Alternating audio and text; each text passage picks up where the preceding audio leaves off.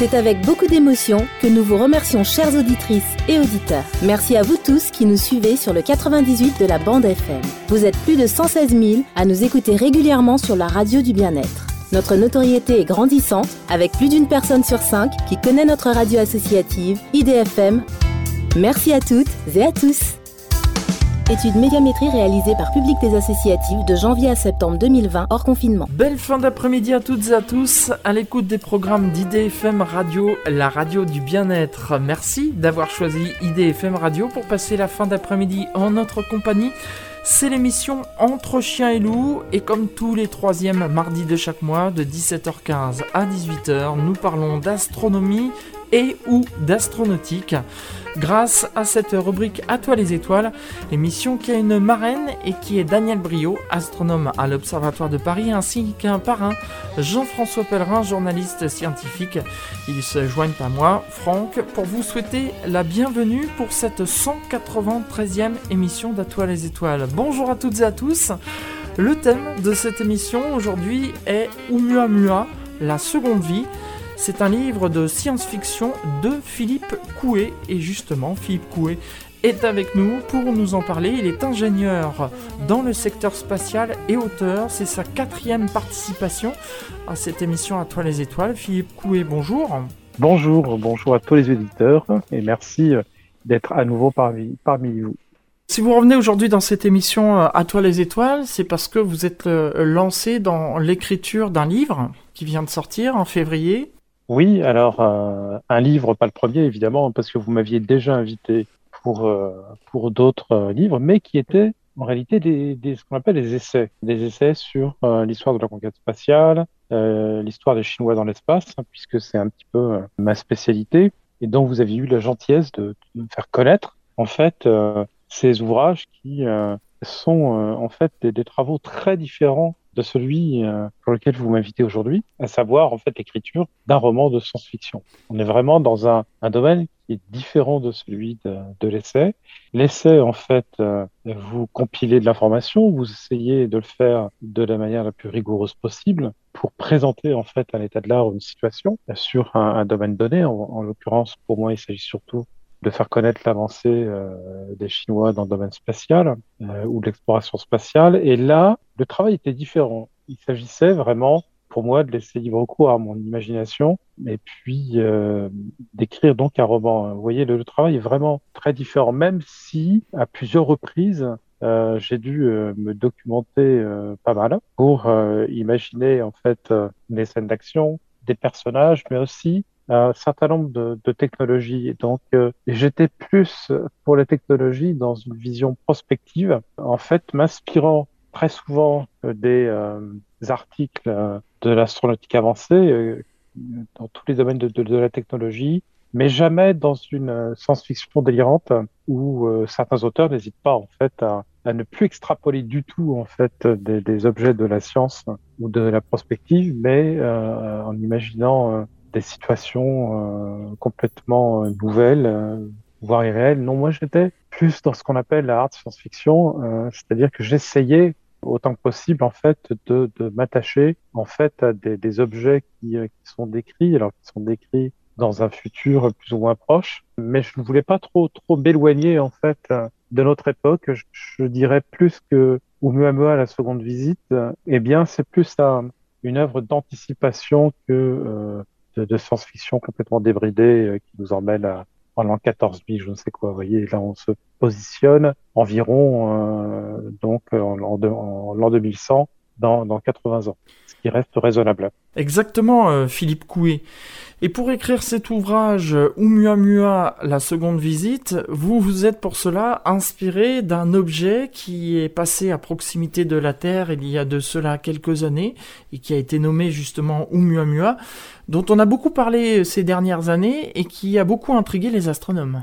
Oui, complètement. Euh, sans évidemment spolier le, le livre, euh, c'est euh, l'arrivée de, cet objet euh, un peu mystérieux, hein, venu du, fond de l'espace, un objet euh, dit euh, interstellaire, parce que euh, il n'était pas en orbite autour du Soleil, mais il, provenait en fait de quelque part dans l'univers. Ça m'a beaucoup interpellé. la trajectoire de cet objet qu'on ne sait pas vraiment décrire entre une comète et un astéroïde, voire pour les plus audacieux, un objet artificiel, eh bien, avait aussi suivi une trajectoire qui était bien singulière, avec extrêmement de poussée qui ne correspondait pas du tout à la forme de l'objet ou euh, on l'avait pas vu dégazer. Pourtant, il avait pris un petit peu d'accélération donc, vous voyez, c'est tout, tout cette, euh, comment dire, ce cocktail de, de mystère, ce cocktail de, de caractéristiques euh, un peu bizarres qui ne correspondaient pas à ce qu'on voyait habituellement. Eh bien, j'ai décidé, en fait, d'adopter le, le, point de vue de, du romancier qui adopterait cet objet comme un objet ben, qui serait plutôt une, un objet artificiel. Voyez-vous, c'est moi, j'ai pris le parti de dire, ben voilà euh, Oumama qui nous a visité il y a maintenant euh, quatre ans, eh bien, euh, je prends, j'ai pris le pari pour le roman hein, que euh, ce serait un objet extraterrestre, voire un, vaisseau extraterrestre. Puis-je vous en dire davantage? Il vaudrait mieux laisser le lecteur découvrir en fait ce qui se passe, parce que ce que je peux simplement dire, c'est que cet objet qui nous a frôlé entre guillemets en 2017, eh bien, revient en 2089. Voilà. Je n'en dis pas plus. Cependant, euh, Philippe Coué, on peut dévoiler quelques petites choses aux auditeurs quand même. On peut leur dire que l'histoire tourne autour d'un personnage principal qui s'appelle Victor Dupuis et c'est lui qui découvre le retour de l'astéroïde.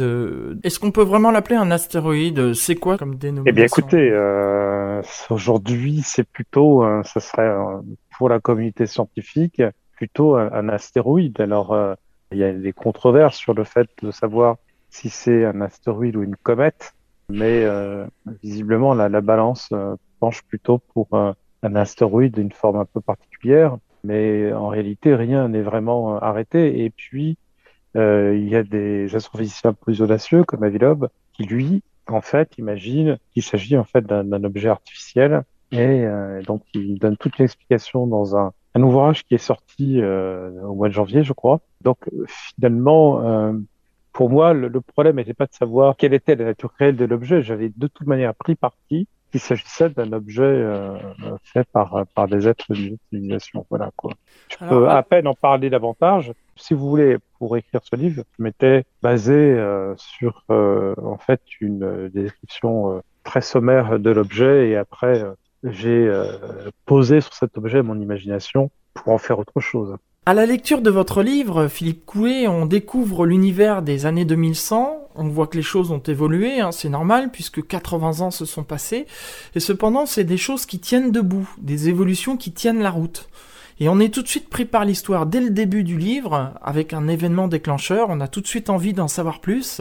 Et euh, j'ai une admiration pour les auteurs de science-fiction qui arrivent à, s'imaginer une histoire, toute une histoire, avant même d'avoir commencé l'écriture du livre.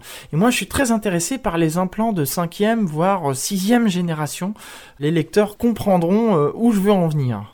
Voilà, euh, vous avez raison. En fait, vous l'avez dit, euh, il faut que ça tienne debout, il faut que l'histoire, en fait, du début jusqu'à la fin, ait de la cohérence à la fois dans l'environnement euh, où évoluent les, personnages. Si on décrit en fait un monde futuriste, il faut que vous retrouviez en fait tous, les aspects où que se, déroulent les, scènes d'action.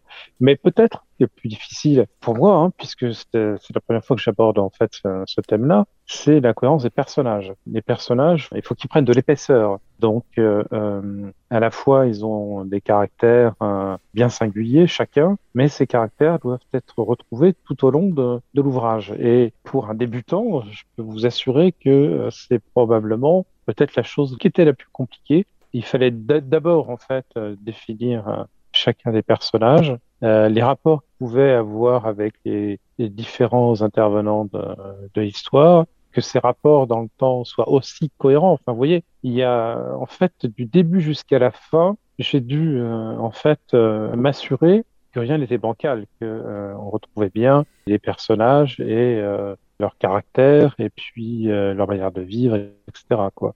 Donc ça, c'est vraiment, pour moi, c'est vraiment nouveau. Hein. et même, je vais vous dire, beaucoup plus compliqué en réalité que, que d'écrire un essai. Philippe Coué, vous avez dit tout à l'heure que vous vous êtes beaucoup documenté pour euh, l'écriture de cet ouvrage. Est-ce que vous êtes fait aider à l'écriture de cet ouvrage euh, par des scientifiques euh, ou d'autres auteurs pour voir si ce que vous écriviez dans les évolutions tenait la route? Non, pas vraiment, parce que je, vous rappelle que, en fait, je lis des bouquins d'astronautique depuis l'âge de, de 15 ans, donc tout cela remonte à plus de 40 ans maintenant et que je, je commence à, à, avoir une petite culture, on va dire, euh, astronautique. Et euh, je dois dire aussi que depuis une vingtaine d'années, je m'informe énormément sur euh, les travaux prospectifs et puis tout ce que les agences peuvent imaginer. Alors aussi bien en fait à l'ESA où il y a un journal, enfin je ne sais pas si c'est un journal d'ailleurs, mais vous pouvez accéder en fait sur le, le web de, de l'ESA à une rubrique euh, prospective euh, qui est très riche et euh, à partir de, laquelle je, je, me suis un peu informé, mais il y a aussi le NIAC de la NASA, le NASA Institute of Advanced Concept, qui chaque année sélectionne des contrats d'études sur des aspects vraiment les plus avancés de l'astronautique. Alors, je regarde en fait tout ça. Je regarde aussi le Journal of British Interplanetary Society, JBIS, qui en fait, consacre la plupart des articles à la prospective spatiale. Et la prospective spatiale est plus débridée, très souvent des numéros de, de qui, je rappelle, est un journal à comité de lecture. Moi-même, j'avais publié dans, euh, dans JBIS et euh, le processus avait été très long, compliqué, euh, avec des dizaines d'intervenants. Et euh, donc, c'est des papiers qui, qui sont publiés, mais en connaissance de cause, après avoir été vérifiés, etc. Et je peux vous assurer dans JBIS, vous pouvez puiser énormément d'idées, de, concepts. C'est absolument très, très riche. Et je vous avoue qu'entre le site de l'ESA, celui du NIAC et la NASA, et puis les JBIS, euh, il y a de quoi faire pour euh, avoir en fait euh, la substance qui vous permet de décrire un certain nombre d'objets technologiques, de situations même futuristes. Et il est vrai que je me suis quand même abondamment inspiré de ces trois principales sources. Il y en a d'autres évidemment. Hein. Vous verrez des technologies euh, plus ou moins réalistes, c'est très pratique, hein, justement, un, bouquin de science-fiction par rapport à un essai. Parce que là, en fait, vous pouvez aborder librement des choses qui sont plutôt en marge, voire très exotiques. Et puis, euh, après, c'est à vous de, de mettre euh, tout ça ensemble, tout ça en, mouvement pour donner quelque chose de cohérent. Mais c'est parfois très jubilatoire de, de pouvoir utiliser, en fait, tous ces ingrédients futuristes. Je dois dire aussi que j'ai été des lecteurs comprendront ce que je vais expliquer, mais euh, il y a une partie euh, du roman qui fait euh, référence à des technologies vraiment en dehors de, de la science classique. Donc, vive la science-fiction, hein, ça permet de d'écrire cela, mais des machines qui ont été inventées dans 80 ans, vous verrez, en France, et qui utilisent des principes physiques nouveaux, qui m'ont été donnés par un, un, camarade, un ancien ingénieur euh, en physique des fluides, euh, quelqu'un qui, qui, ensuite s'est passionné par euh, en fait les sciences de l'alchimie. Vous voyez, on est vraiment très borderline. Mais dans son ouvrage, Le feu des magiciens, l'ouvrage un peu spécial, très ésotérique, et il a fait une description de machines volantes que je trouvais tout à fait séduisante et que j'ai décidé de, de reprendre pour, pour l'ouvrage. Donc, vous voyez, c'est franchement, je n'avais pas de contraintes. Je me suis laissé aller, si je puis dire, pour tenter euh, autour euh, du retour euh, dans 80 ans, eh bien, euh, de présenter en parallèle une société possible, imaginable dans, dans 80 ans. Qu'est-ce qu'on peut en dire plus? Peut-être pas. On va laisser le lecteur regarder par lui-même ce, ces côtés de, de, de sens obscurs et et un peu ésotérique que je fais apparaître dans, dans l'ouvrage. Voilà. Philippe Coué est notre invité aujourd'hui pour cette émission À toi les étoiles dont le thème est Oumuamua, la seconde visite, un livre de science-fiction de Philippe Coué. On va parler encore de ce livre juste après quelques notes de musique. On revient dans un instant sur IDFM Radio. À tout de suite.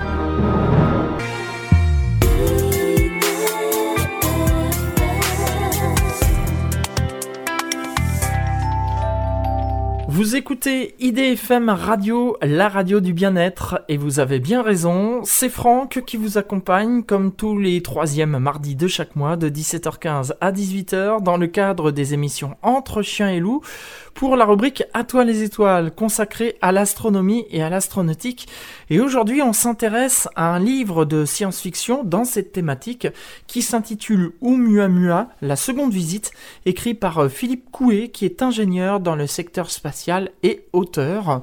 Philippe Coué, quand on lit votre livre, l'histoire se passe 80 euh, ans plus tard, donc à l'aube de l'année 2100, et quand on constate les améliorations, euh, toutes les évolutions qu'il y a eu en 80 ans, eh bien on, on se dit qu'on aimerait bien que cela devienne du concret dans 80 ans. Écoutez, alors ça c'est vous qui le dites. Oui. parce que je fais des descriptions qui sont, euh, c'est pas forcément la vie rose hein, pour tout le monde, hein, mm. ce qui se passe euh, dans, dans 80 ans. Donc euh, voilà, quoi, en particulier euh, l'avenir de l'Europe dans cet ouvrage est, est, un peu malmené, mais je rassure les lecteurs, c'est une vision du monde pour cet ouvrage. Et comme j'ai l'intention d'en faire d'autres, je veux dire des romans de science-fiction, eh bien il y aura aussi des visions beaucoup plus idéal de, de, notre bon continent. Mais euh, cette fois-ci, je voulais euh, peut-être mettre en exergue en fait euh, des, des, tendances en fait que, que je, je, ressens dans la, la, société et voilà. Donc je n'en dis pas plus. Certes, euh, Philippe Coué, quand on voit comment évolue l'Europe dans votre ouvrage, euh, c'est plutôt pas à souhaiter. Non, moi je parlais surtout des évolutions technologiques et je suis très intéressé par ces implants dans le cerveau qui permettent d'en accroître la capacité. Alors ça, j'aimerais bien voir ça, moi. Oui. Alors, euh, en réalité, euh, plusieurs inspirations. Il y a des auteurs de science-fiction qui en parlent déjà depuis plusieurs années, mais surtout j'ai quand même euh, beaucoup lu euh, en fait d'essais sur le transhumanisme. Alors, ça veut pas dire que j'approuve ou pas, hein, simplement, j'ai trouvé qu'il y avait un certain nombre d'aspects euh, qui étaient intéressants à utiliser pour un travail de, de prospective. Et euh, en particulier, concernant le cerveau, j'ai lu un, un, ouvrage de Michio Kaku, qui est un, un, astrophysicien et prospectiviste américain bien connu, qui a publié de nombreux ouvrages justement de, de prospective et qui a publié euh, récemment un ouvrage consacré entièrement au cerveau, hein, donc euh, ce qu'on sait aujourd'hui du cerveau et puis ce qu'on peut imaginer faire avec la partie euh, la plus chère qui euh, de, de l'être humain euh, et en particulier le fait d'implanter dans le cerveau des, des prothèses qui pourraient améliorer alors pas forcément des performances au niveau de l'intelligence mais on cite souvent la mémoire en fait l'implant pour apporter au cerveau euh, plus de mémoire. Euh. vous voyez, c'est plutôt ces capacités-là. Hein. Bien sûr, j'ai pensé à Neuralink, la, la société d'Elon Musk, qui commence en fait à expérimenter des choses assez étonnantes à ce niveau-là. Les progrès électroniques sont tellement importants. Regardez ce qui, existait au lendemain de la Seconde Guerre mondiale et, ce qui existe aujourd'hui. Les progrès ont été absolument fulgurants. Alors, imaginez euh, dans 80 ans vers quoi on va? Donc, euh, j'ai euh, fait la synthèse quelque part de ce que j'ai pu lire à droite et à gauche pour imaginer en fait ces, euh, ces implants euh, neuronaux, mais aussi en fait il y a plusieurs androïdes qui apparaissent dans le dans l'ouvrage et donc je m'étais un petit peu renseigné pour reconnaître l'état de l'art hein, sur ces machines et puis des évolutions possibles. Mais je pense que dans le domaine de l'électronique, on sera toujours en retard d'une guerre quand on imagine en fait euh, ce domaine-là, surtout en 80 ans. Quoi. Euh, j'ai franchement été, je pense, très très conservateur pour décrire euh, qui semble vous plaire, c'est-à-dire des implants de, de cinquième génération. Oui. Et puis, et puis ces robots qui sont tellement ressemblants aux performances quasi identiques à l'être humain qu'on ne fait plus la différence. Quoi. Et donc je l'explique dans le livre à un moment donné. Je parle de, de tout ça un peu plus en détail. C'est ça, Philippe Coué. Parce qu'on peut dire aux futurs lecteurs que dans votre livre Oumuamua, la seconde visite, ça peut paraître parfois un peu compliqué, il peut y avoir des termes parfois un peu compliqués à comprendre, mais quand c'est cela, eh bien vous expliquez plus en détail, vous êtes très ludique en fait dans votre livre. Alors voilà, je dirais qu'il y a trois lectures possibles. Il y a euh, l'explication qui apparaît euh, euh, dans le roman, dans, le texte du roman, et puis Il y a aussi les notes de bas de page, qui sont de deux types. Alors, il y a des notes de bas de page qui sont des notes de contexte pour expliquer en fait ce qui s'est passé juste avant ou en, en, en 2100 comme si en fait nous étions un lecteur de cette époque-là et que nous, trouvions une référence, voyez, explicative euh, par rapport à cette époque. Donc ça, c'est la, deuxième grille de lecture. La troisième, euh, c'est d'emmener en fait mon lecteur qui commence à se poser des questions sur des aspects particuliers de la technologie, eh bien, euh, vers des notes d'explication ou plutôt de début d'explication. Hein, il s'agit d'un roman, il ne s'agit pas euh, d'un essai. Donc, euh, mais je, je dis à mon lecteur, ben voilà, euh, je, je, donne un peu plus de d'ouverture de domaine, si je puis dire. Et puis, si lui est intéressé, eh bien, sa quatrième grille de lecture, euh, ce sera ben, la recherche qu'il fera lui-même sur les différents médias de, de recherche d'information. Il y en a tellement aujourd'hui que c'est quand même relativement simple. Exactement. Je pense, en particulier à des choses que j'ai découvert en, écrivant le livre, euh, comme la propulsion euh, à l'aide de trous noirs. C'est quelque chose qui, que je pensais être du domaine de, de l'irréel complet. Or, j'ai découvert que euh, il y a des, des, des, comment dire, comment on peut les appeler, je ne sais pas, des prospectivistes, enfin des ingénieurs très audacieux qui, alors c'est juste un, une vue de l'esprit, hein, mais euh, ça existe, il y a des travaux et on trouve des écrits là-dessus. Donc, euh, j'ai fait une petite note euh, pour inviter le lecteur à regarder par lui-même loin cet aspect un peu rigolo.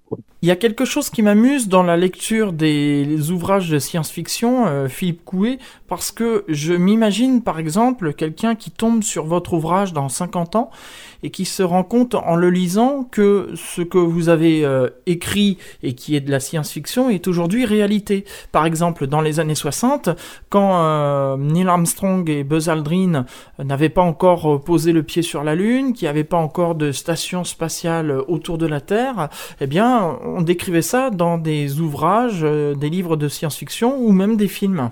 Et puis aujourd'hui, bah, c'est devenu réalité. Alors c'est un peu plus compliqué que ça, euh, parce que euh, en fait, on a été, il y a eu deux phases. il y a eu effectivement cette phase des années 60 tout à fait extraordinaire où on est passé en, en, sept ans de la capsule Mercury en fait à, tout un système qui pouvait aller euh, sur la Lune. C'était absolument prodigieux. Et donc, euh, les cinéastes de cette époque, je pense en particulier à, évidemment à Stanley Kubrick avec 2001 Odyssée d'espace, mm parce que j'ai beaucoup euh, étudié en fait ce film et j'ai même un, ouvrage qui est prêt à sortir sur le sujet. et j'ai découvert pendant l'écriture de, de, ce livre combien en fait Kubrick s'était euh, fait aider par des, des, des, des, vrais spécialistes. En particulier, il y avait deux collaborateurs de Von Braun euh, qui, euh, qui, travaillaient sur 2001. Et en fait, 2001 n'était qu'une extrapolation de la dynamique qui existait entre 1961 et on va dire 65-66. Euh, et si vous tiriez la, la, la, la droite, hein, euh, en fait, la courbe vous amenait exactement à la description de ce qu'on voit dans le film. Mm. Alors effectivement, la prospective, l'art euh, d'anticiper les choses, la science-fiction, euh, ben ça, c'est toujours un, un, exercice un, peu euh, d'équilibriste, de funambule, parce que la science-fiction ne fait que refléter à un moment donné, en fait, la société dans laquelle on, vit. à la fois, on imagine, on, on extrapole les possibilités techniques, une dynamique euh, qu'on connaît. Et puis, euh, euh, vous voyez, donc on peut, ça peut aboutir en fait effectivement à des choses euh, très incongrues, complètement fausses. ce qui a donné 2001. on n'est toujours pas allé habiter la Lune. On n'a pas d'énormes stations en fait en, en, orbite, etc. Mais je dirais, il n'y a jamais de fumée sans feu. Vous avez raison. Aujourd'hui, euh, on n'a pas d'énormes stations, mais il y en a maintenant deux. Euh, la dynamique actuelle euh, montre qu'il ne devrait y en avoir quatre ou cinq d'ici une, dizaine d'années, mm. et ainsi de suite. Donc, Arthur Clarke, donc, qui est aussi l'auteur de 2001, et le grand auteur de science-fiction qu'on connaît, avait disait toujours qu'on est toujours trop optimiste pour l'avenir proche.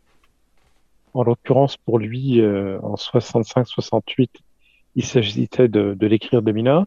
Et puis, en, même temps, on est toujours trop pessimiste pour décrire un avenir juste un peu plus lointain. Mm. Euh, ben, je pense que c'est ce que nous vivons en ce moment, quoi. Et euh, on va rattraper le temps perdu, si je puis dire, par rapport à, à, ce film-là. Mais pour revenir en fait à Oumuamua, euh, oui, je suis bien conscient que moi, je, je pense que, et d'ailleurs, j'ai voulu rester euh, très conservateur dans euh, les technologies et puis euh, en fait l'accès à l'espace euh, parce que c'était peut-être plus confortable pour moi que d'imaginer une anticipation sur des bases scientifiques et techniques connues. Vous voyez Alors que au moment même où en fait, aux États-Unis, on développe un, véhicule qui est potentiellement est révolutionnaire. Euh, je veux parler bien sûr du, Starship. Eh bien, euh, peut-être que si je prenais en compte en fait toutes les prévisions euh, de Musk, en fait tout ce qu'il annonce autour de ce véhicule, j'aurais peut-être été juste un peu plus audacieux dans euh, ma description du monde dans 80 ans. C'est un travail, vous voyez, compliqué. à un moment donné, il faut faire des choix. Il faut, euh, voilà. Quoi. Est-ce qu'on fait de la prospective Est-ce qu'on fait de la science-fiction? C'est pas tout à fait le même travail non plus, quoi. Et moi, j'imagine mon neveu qui, dans une cinquantaine d'années, euh, trouve votre livre dans ma bibliothèque et se met à le lire et dit Oh, Philippe Coué a écrit ça il y a 50 ans et aujourd'hui c'est réalité. Oui, euh, et puis euh, je voulais simplement dire que pour promouvoir un petit peu l'ouvrage, j'ai publié sur LinkedIn un certain nombre de plans. J'invite en fait les, les lecteurs qui sont euh, abonnés à LinkedIn euh, ben de, de, de, me contacter.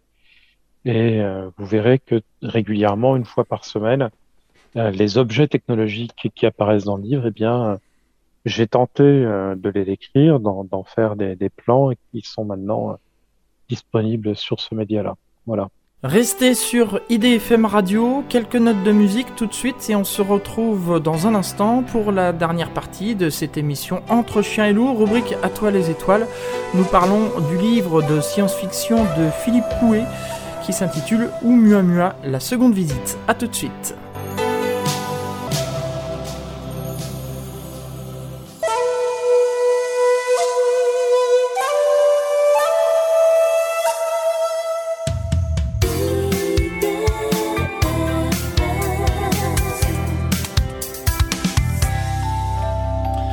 Merci d'avoir choisi IDFM Radio pour passer la fin d'après-midi en notre compagnie. C'est l'émission Entre chiens et loups et comme tous les troisièmes mardis de chaque mois de 17h15 à 18h dans le cadre de À toi les étoiles, nous parlons d'astronomie et d'astronautique, plus particulièrement aujourd'hui d'un livre de science-fiction de Philippe Coué qui est ingénieur dans le secteur spatial et auteur. Son livre s'intitule Oumuamua, la seconde visite.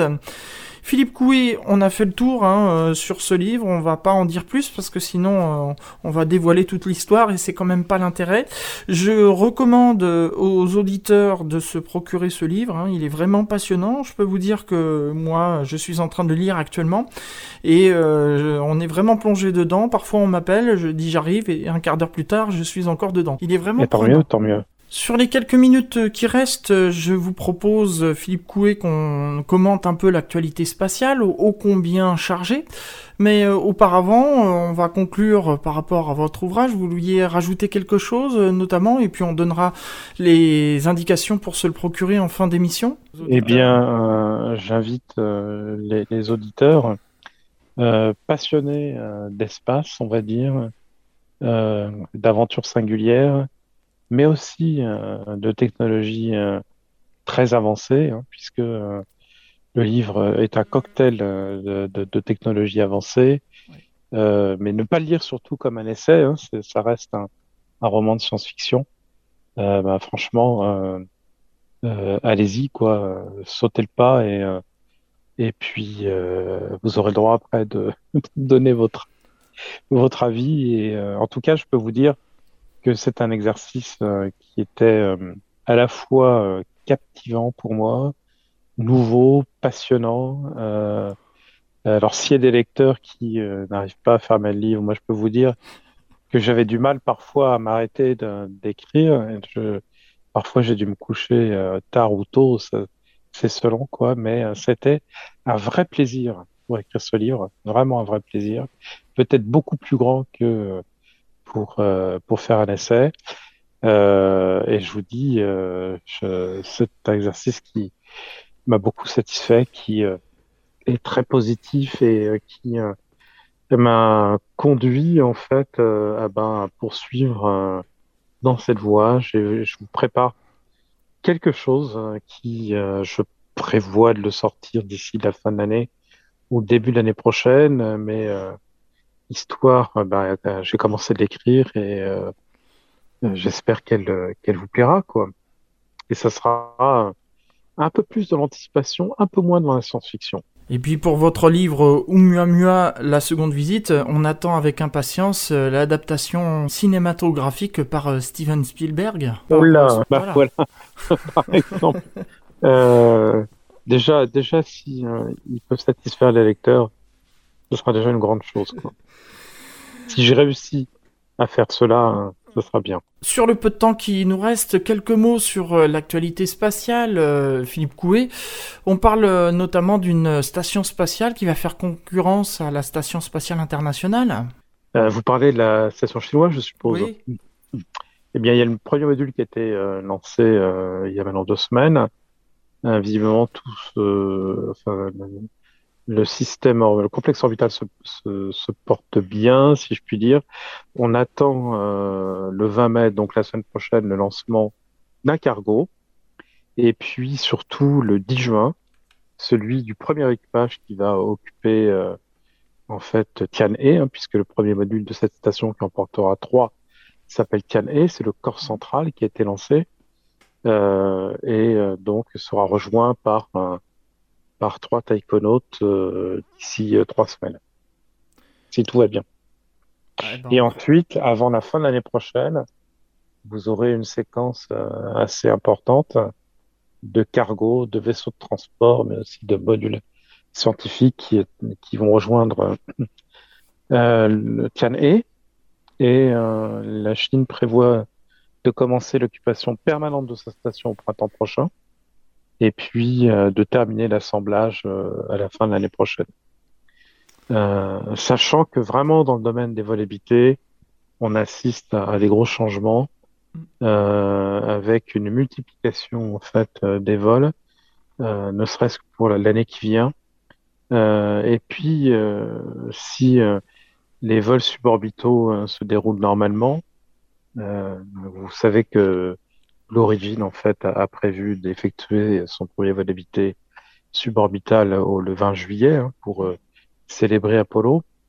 Euh, et deux autres vols suborbitaux habités pour être réalisés par cette société, associés en fait aux vols orbitaux cette fois-ci vers l'ISS et un, nombre important de passagers payants, eh bien, vous auriez à la fin de l'année, pour la première fois dans l'histoire, beaucoup plus d'astronautes non professionnels, c'est-à-dire de passagers payants, qui monteront là-haut, que d'astronautes euh, dits professionnels. Euh, donc ça montre euh, l'évolution en cours dans ce domaine-là et qui, devrait être encore plus dynamique et plus importante en fait dans les, prochaines années, surtout si un véhicule comme le Starship venait à être mis en, en service. Quoi. Voilà. Euh, Philippe Coué, euh, quelques et mots. Puis, et puis, excusez-moi. Oui.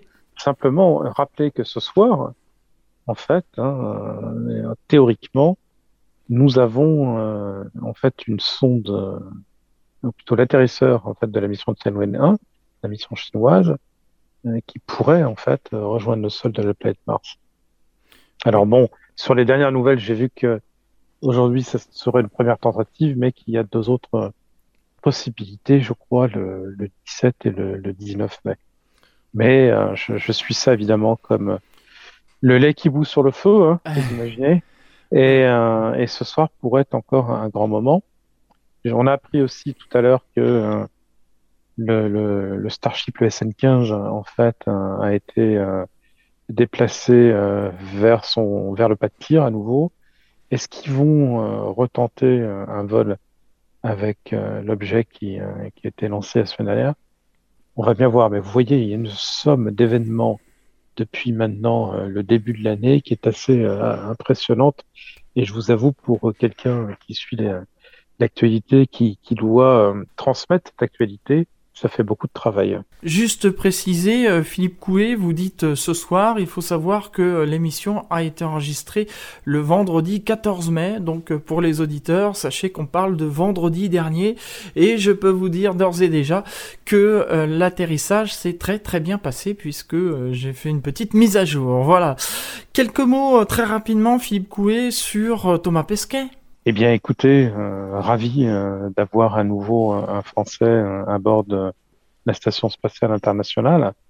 et puis avec une, petite pointe de regret sur la, présence en fait des, des, Européens dans l'espace, parce que là, on, est dans une dynamique où finalement, il y en aura de moins en moins comparé à la population orbitale qui, euh, qui devrait croître ces prochaines années. Donc, on peut espérer que des Européens remplacent en fait Thomas Pesquet régulièrement à bord de l'ISS, mais surtout, moi, ce que j'aimerais et ce que je souhaite, c'est que l'Europe aborde sereinement euh, la capacité complète de vol habitué, que nous n'avons pas. Euh, et c'est bien dommage parce que nous assistons en fait à l'émergence de cette activité euh, euh, dans toutes les grandes puissances, y compris en Inde, euh, qui devrait bientôt tester son propre vaisseau. et nous n'avons toujours pas, y compris en matière de lanceurs, parce que nous n'avons pas de lanceurs qualifiés pour le vol habité, eh bien, c'est une affaire qui commence à être un peu désolante, parce qu'évidemment, l'Europe a absolument toutes les compétences pour, pour en faire.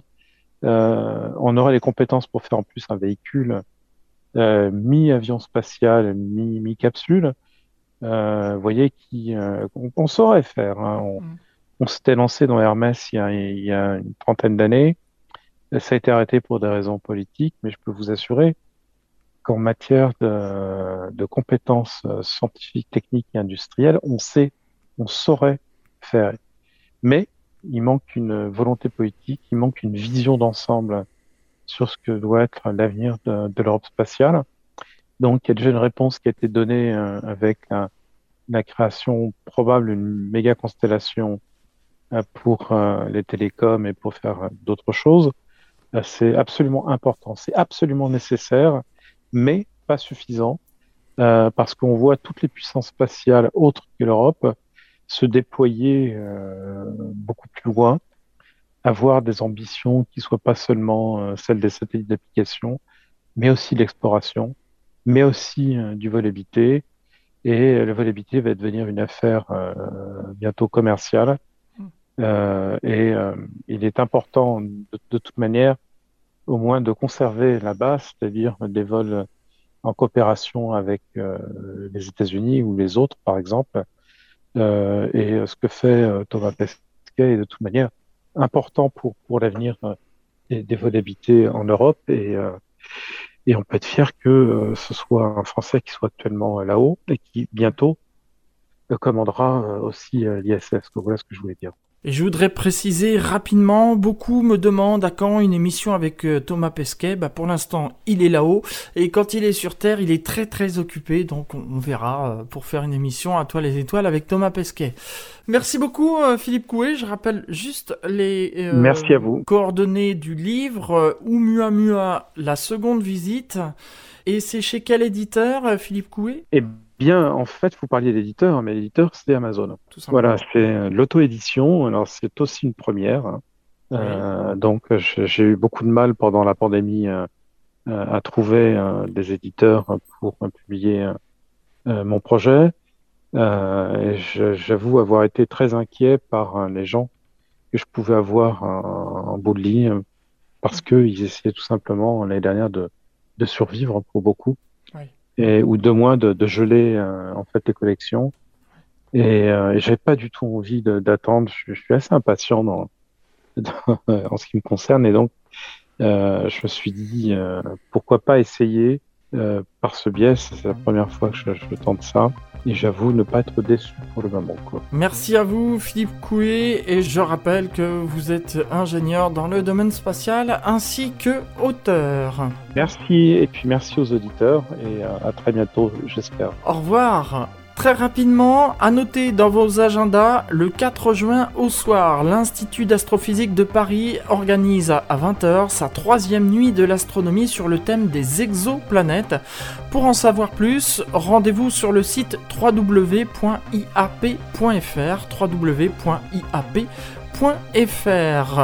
Ainsi se termine cette émission à toi les étoiles. Dans un instant, vous allez retrouver Christophe pour l'agenda des villes suivi de 100% musique. Quant à nous, on se retrouve le mois prochain. Ce sera le mardi 15 juin à 17h15. D'ici là, portez-vous bien, prenez soin de vous et rendez-vous le mois prochain. Au revoir à tous et merci pour votre fidélité.